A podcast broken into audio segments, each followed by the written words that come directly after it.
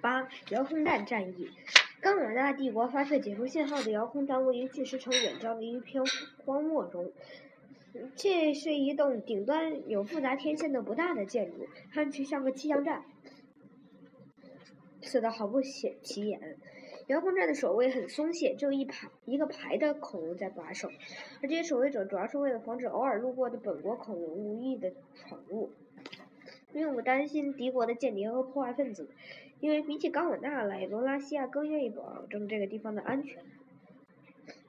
除去守卫者外，负责遥控站日常工作的只有五个恐龙，包括一名工程师、三名操作员和一名维修技师。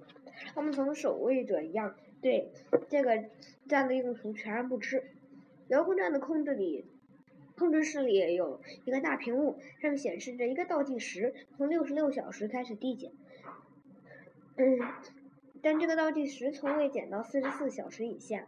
每到这个时间，通常是早晨，另一个空着的屏幕上就出现了帝国皇帝达拉斯的影像。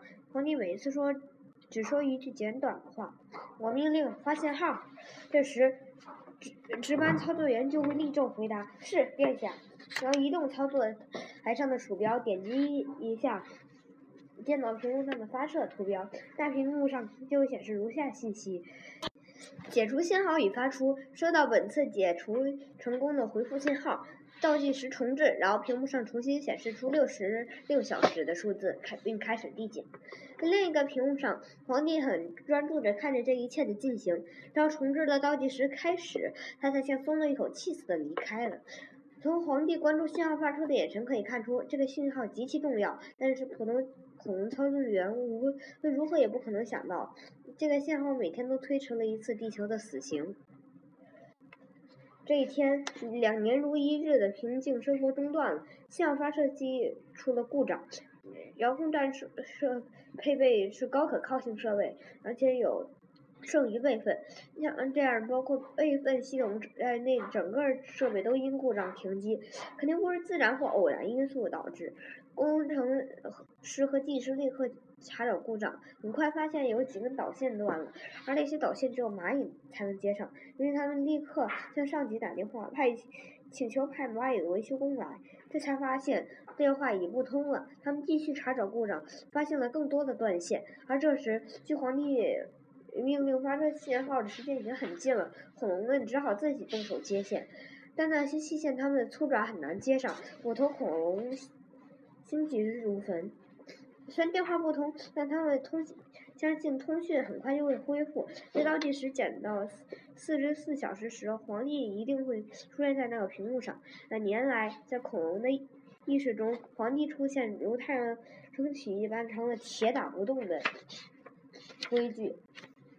但今天，太阳虽升起了，皇帝却没有出现。倒计时的时钟，嗯，数码第一次减到了四十四以下，而还以同样。恒定的速度减少着。后来恐龙们知道不可能再指望蚂蚁了，因为发射机就是他们破坏的。从巨石城逃出来的恐龙开始经过这里，那惊魂未定的恐龙那里，遥控站的恐龙知道首都的情况，知道了蚂蚁已经用雷力破坏了恐龙帝国所有的机器，恐龙世界已陷入瘫痪。但遥控站工作的都是尽心尽责的恐龙，他们试图接上已断的导线，但是这是一项不可能完成的任务。机器中大部分断线所在的地方，可能粗粗大的爪子根本塞不进去。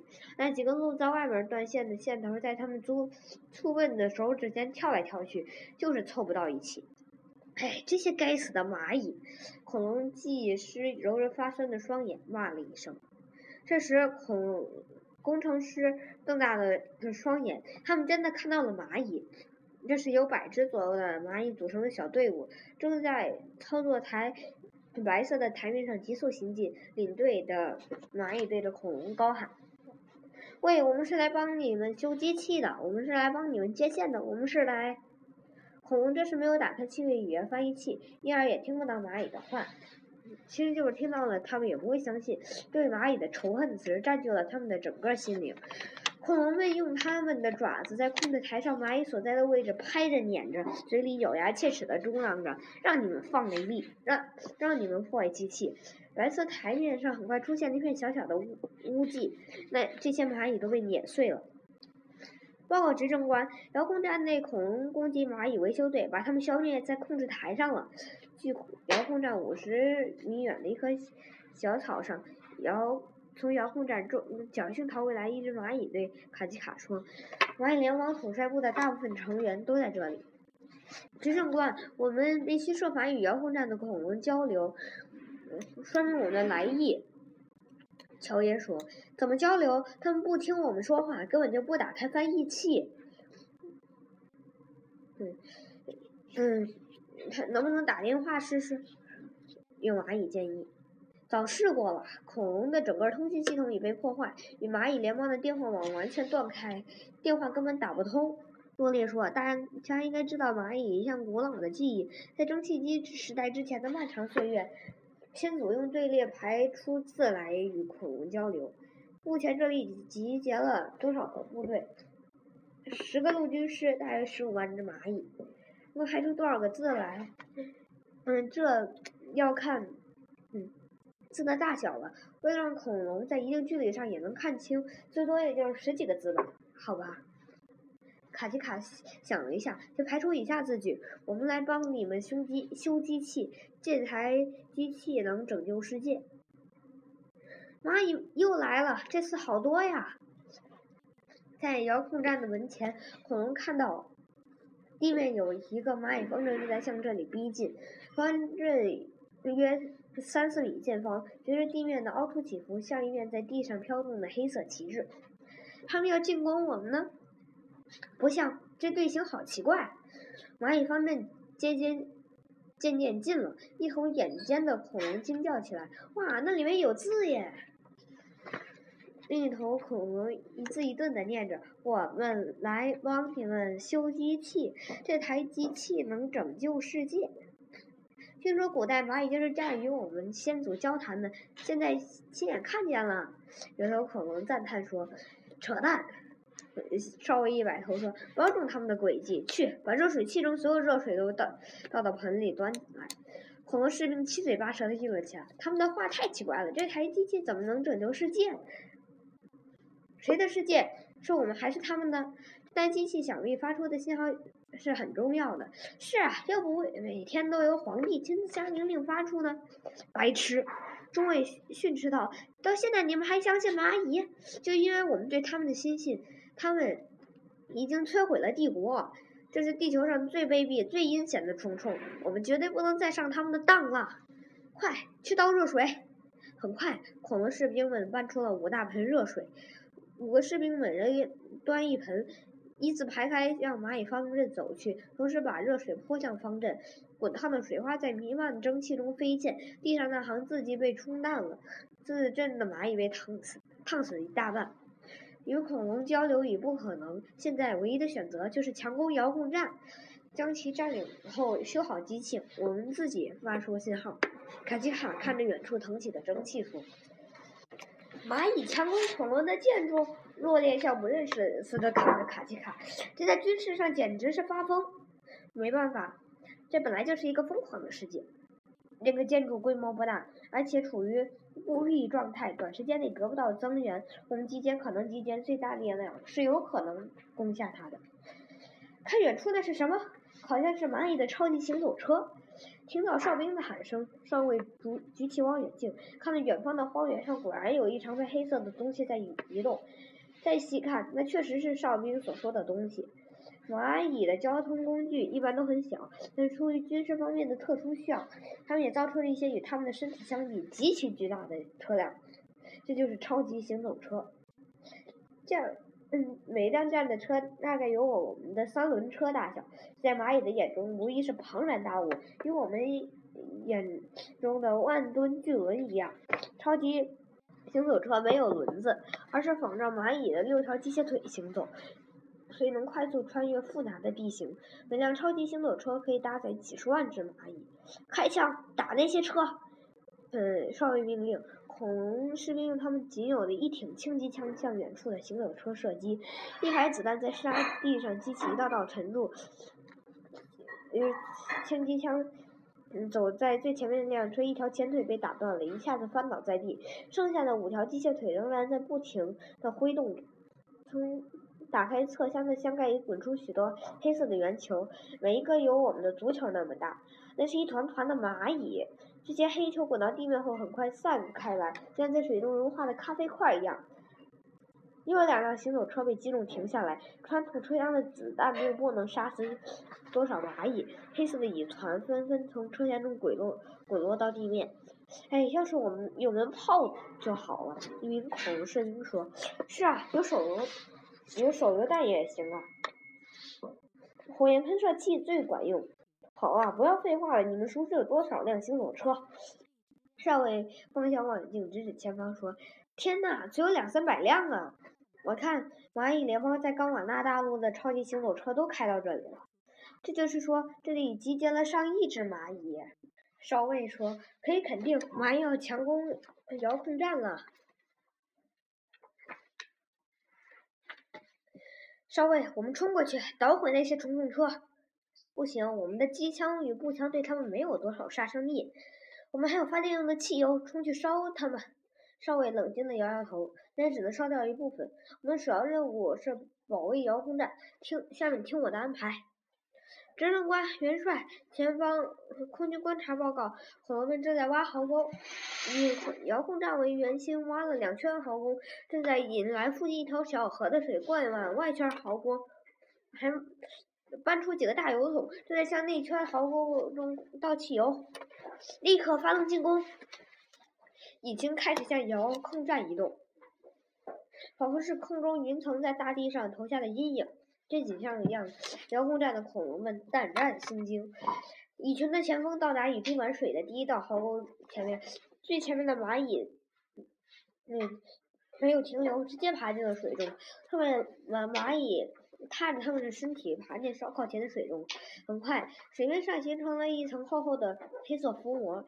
这浮膜在迅速向水壕的内侧发展。恐龙士兵都戴上了密封头盔，以防蚂蚁钻进体内。他们在壕水壕的内侧用铁锹向蚁群撒土，还大盆大盆的泼热水。但这些都作用都不大。那层黑色浮膜很快覆盖了整个水面。蚁群踏着浮膜。如黑色的洪水般涌过来，恐龙们只得撤到第二道壕沟内，并点燃了壕沟中的汽油。一圈圈烈火将遥控站围了起来。蚁群到达火沟后，在沟边堆叠起来，形成一道蚁坝。蚁坝不断增高，最后高达两米多，在火沟外面形成了一堵黑色的墙。接着，蚁坝整体开始向火沟移动，它的表面在火光中蠕动着，仿佛是一条黑色的巨蟒。在烈火的烘烘烤中，蚁坝的表面冒出了青烟，空气中充满了刺鼻的焦味儿。蚁坝的表面被烤焦的蚂蚁不停地滚落下去，掉进火沟烧着了，而火沟的外缘形成了一圈奇异的绿火。蚁坝的表面则不断地被一层新蚂蚁代替，整个蚁坝仍坚定地站在火沟边上。这时，大批蚂蚁从蚁坝的另一侧登上顶端。聚成了一个呃黑色的大蚁球，其大小与一小时前的那些超超级行走车轨下的那些相当。每个蚁球包含了一个湿的蚂蚁兵力。这些黑色的球体从蚁坝的顶端滚下去，有一些被大火吞没了，有一些则借着冲力滚过了火沟，到达沟的另一侧。在穿越烈火的过程中。这些蚁球的外层都被烧焦了，但那些无数只蚂蚁仍然紧抓着不放，在蚁球的外面形成一层胶壳，保护了内层的蚂蚁。滚上火沟会对岸的蚁球很快达到了上千个，它们外部的胶壳很快裂开，球体融散成蚁群，黑压压的迎上遥控站的台阶。遥控站的守卫士兵的精神完成崩溃了。他们不顾少尉的阻拦，夺门而出，绕到建筑物后面，沿着正在包围遥控站的蚁群尚未填充的一条通道狂奔而去。蚁群涌入了遥控站的底层，然后冲上楼梯进入控制室，同时蚁群也爬上了建筑的外墙，从窗户进入。一时间，这一栋楼顶的下半截变成黑色的。嗯，控制室还有六头恐龙，他们是少尉、工程师、维修技师，还有三名操作员。他们惊恐地看着蚂蚁从门窗和所有的裂缝进入这个房。间，仿佛整栋建筑被浸在蚂蚁之海中。黑色的海水正从各处渗进来，他们看着窗外，发现蚂蚁之海真的存在。目力所及之处，大地都被黑色的蚁群所覆盖。蚂遥控站只是这蚂蚁海洋中的一个孤岛。蚁群很快淹没了控制室的大部分地板，在控制台上留下了一段空圈。六头恐龙就站在空圈中，空工程师赶紧取出翻译器，打开开关时，立刻听到一个声音。我是蚂蚁联邦的最高执政官，没有时间向您详细说明一切。您只需要知道，如果遥控站不能在十分钟内发出信号，地球将被毁灭。工程师向四周看看，黑压压的全是蚂蚁。按照翻译器上的方向指示，他看到控制台上有三只蚂蚁。刚才的话就是由其中一只说出来的。他对那三只蚂蚁摇摇头。发射机坏了。我们的技工已接好了所有的电线，修好了机器，请立刻启动机器发射信号。工程师再次摇头，没电了。你们不是有备用发电机吗？是的，自从外部电力中断后，我们一直用汽油发电机供电，但现在没有油了，汽油都倒进外面的壕沟中，点烧光了。世界真的会在十分钟后毁灭吗？翻译器中传出了卡奇卡的回答：“如果不发出信号，是的。”卡奇卡看着窗外，发现外面的火已经灭了。证实少尉的话，壕沟中已也没有剩油了。而转身问若烈：“倒计时还有多长时间？”若烈一直在看着表，他回答说：“还剩五分钟三十秒。”执政官乔耶说：“刚刚接到电话，罗拉西亚那边已已经失败了。守卫遥控站的恐龙在蚂蚁军队的进攻中。”炸毁了遥控站，对明月的解除信号也不可能发出。五分钟后，它将隐没。落叶，落叶平静地说：“海贼也一样，执政官，一切都完了。”恐龙们并没有听明白这三位蚂蚁联邦的最高领导者在说什么。工程师说：“我们可以到附近去找汽油，距这里五分钟五公里有一个村庄，快的话二十分钟就能回来。”卡奇卡无力地挥挥触须，去吧，你们都去吧，想去哪儿就去哪儿。六头恐龙鱼贯而出，在工程师在门口停下脚步，问了刚才少尉的同一个问题：几分钟后，地球真的会毁灭吗？蚂蚁联邦的最高执政官对他做出了一个类似微笑的表情。工程师，什么都有毁灭的一天。哈，这是我这是第一次听到蚂蚁说出。这么有哲学意味的话，工程师说，转身走去。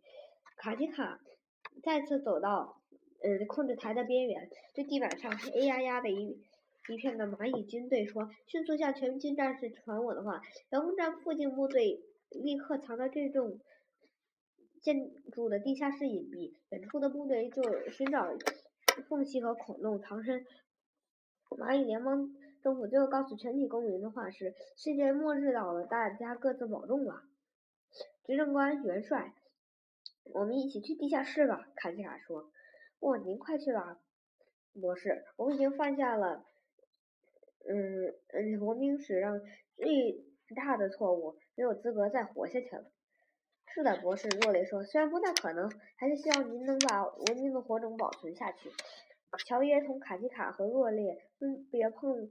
碰触须，这是蚂蚁世界的最高礼仪。然后转身混入了控制室中正在快速离离去的蚁群。蚂蚁军队离开后，控制室内一片宁静。卡奇卡向窗子爬去，朱烈跟着他。两只蚂蚁爬到窗前，刚好看到了一幅奇景。这是嗯，夜色将近的凌晨，天空中出现了一轮残月。突然，月牙的方向在。瞬间转动了一个角度，同时亮度急剧增强，直到那荧光变得电弧般刺目，把大地上的一切，包括正在疏散的蚁群，都照得毫发毕现。怎么回事？太阳的亮度增强了吗？洛雷好奇地问。不，元帅，是出现了一个新太阳。月球在反射着它的光芒。那个太阳在罗拉西亚出现，正在把那个大陆烧焦。冈瓦纳的太阳也该来了。这不是吗？来了，更强烈的光芒从西方射来，很快淹没了一切。在被高温气化之前，两只蚂蚁看到一轮雪亮的太阳从西方的地平线上迅速升起，那太阳的体积急剧膨胀，哦就占据了半个天空。大地上的一切在瞬间燃烧起来，仿佛是湮灭的海岸。距这里有上千公里，冲击波要几十分钟才能到达。但在这之前，一切早已在烈火中结束了。这是白垩纪最后一天。九漫漫长夜，寒冬已持续了三千年。在一个稍暖和一一些的正午，刚往那大陆的中部，两只蚂蚁从深深的蚁穴中爬到地面，在没有生气的灰蒙蒙的天空中，太阳只是一团模糊的光晕。大地覆盖在厚厚的冰雪下，偶尔有一块岩石从雪中露出，黑乎乎的，格外醒目。极目望去，远方的山脉也是白色的。蚂蚁 A 转过身来，打量着一个巨大的骨架。这种大骨架在地上到处都有，由于也是白色的，同雪混在一起，从远处不易看到。但从这个角度看，在天空的背景下显得格外醒目。听说这种嗯恐龙叫这种动物叫恐龙，蚂蚁 A 说。蚂蚁 B 转过身来，盯着天天空中的骨架。昨天夜里，你听他们讲。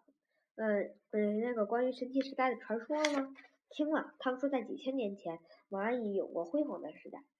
是啊，他们说当时的蚂蚁不是住在地下的洞穴中，而是生活在地面的大城市里。他们不是由蚁后来生育，那真是一个神奇的时代。那个传说里面说，那个神奇时代是由蚂蚁、蚂蚁和恐龙一起创造的。恐龙没有灵巧的手，蚂蚁就为他们干细活；蚂蚁没有灵活的思维，恐龙就为他们想出了神奇的技术。那个神奇的时代呀，蚂蚁和恐龙造出了许多大机器，建造了许多大城市，拥有了神一般的力量。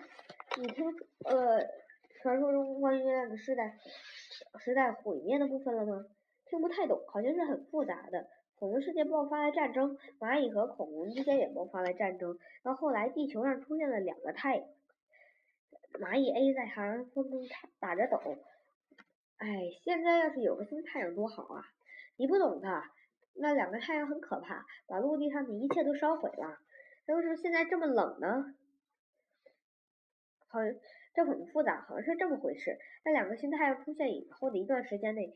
世界上确实很热，据说太阳附近的大地都融化成岩浆了。到后来，新是新太阳爆炸时激起的尘埃在空中遮住了旧太阳的阳光，世界就变冷了，比变得比那两个太阳出现之前还冷得多，就像现在这个样子。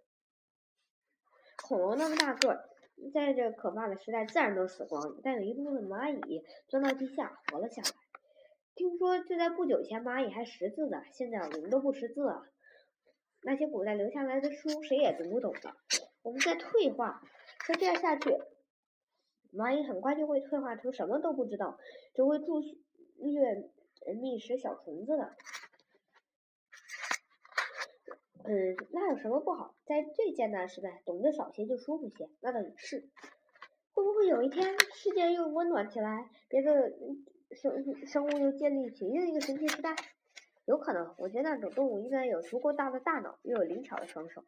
是的，但不能像恐龙那么大，它们吃的太多，生活也很难。也不像我们那那么小，脑子不够大。哎，这种神奇的动物会怎么怎么会出现呢？我想会的。时间是无穷无尽的，什么都会出现。我告诉你吧，什么都会出现的。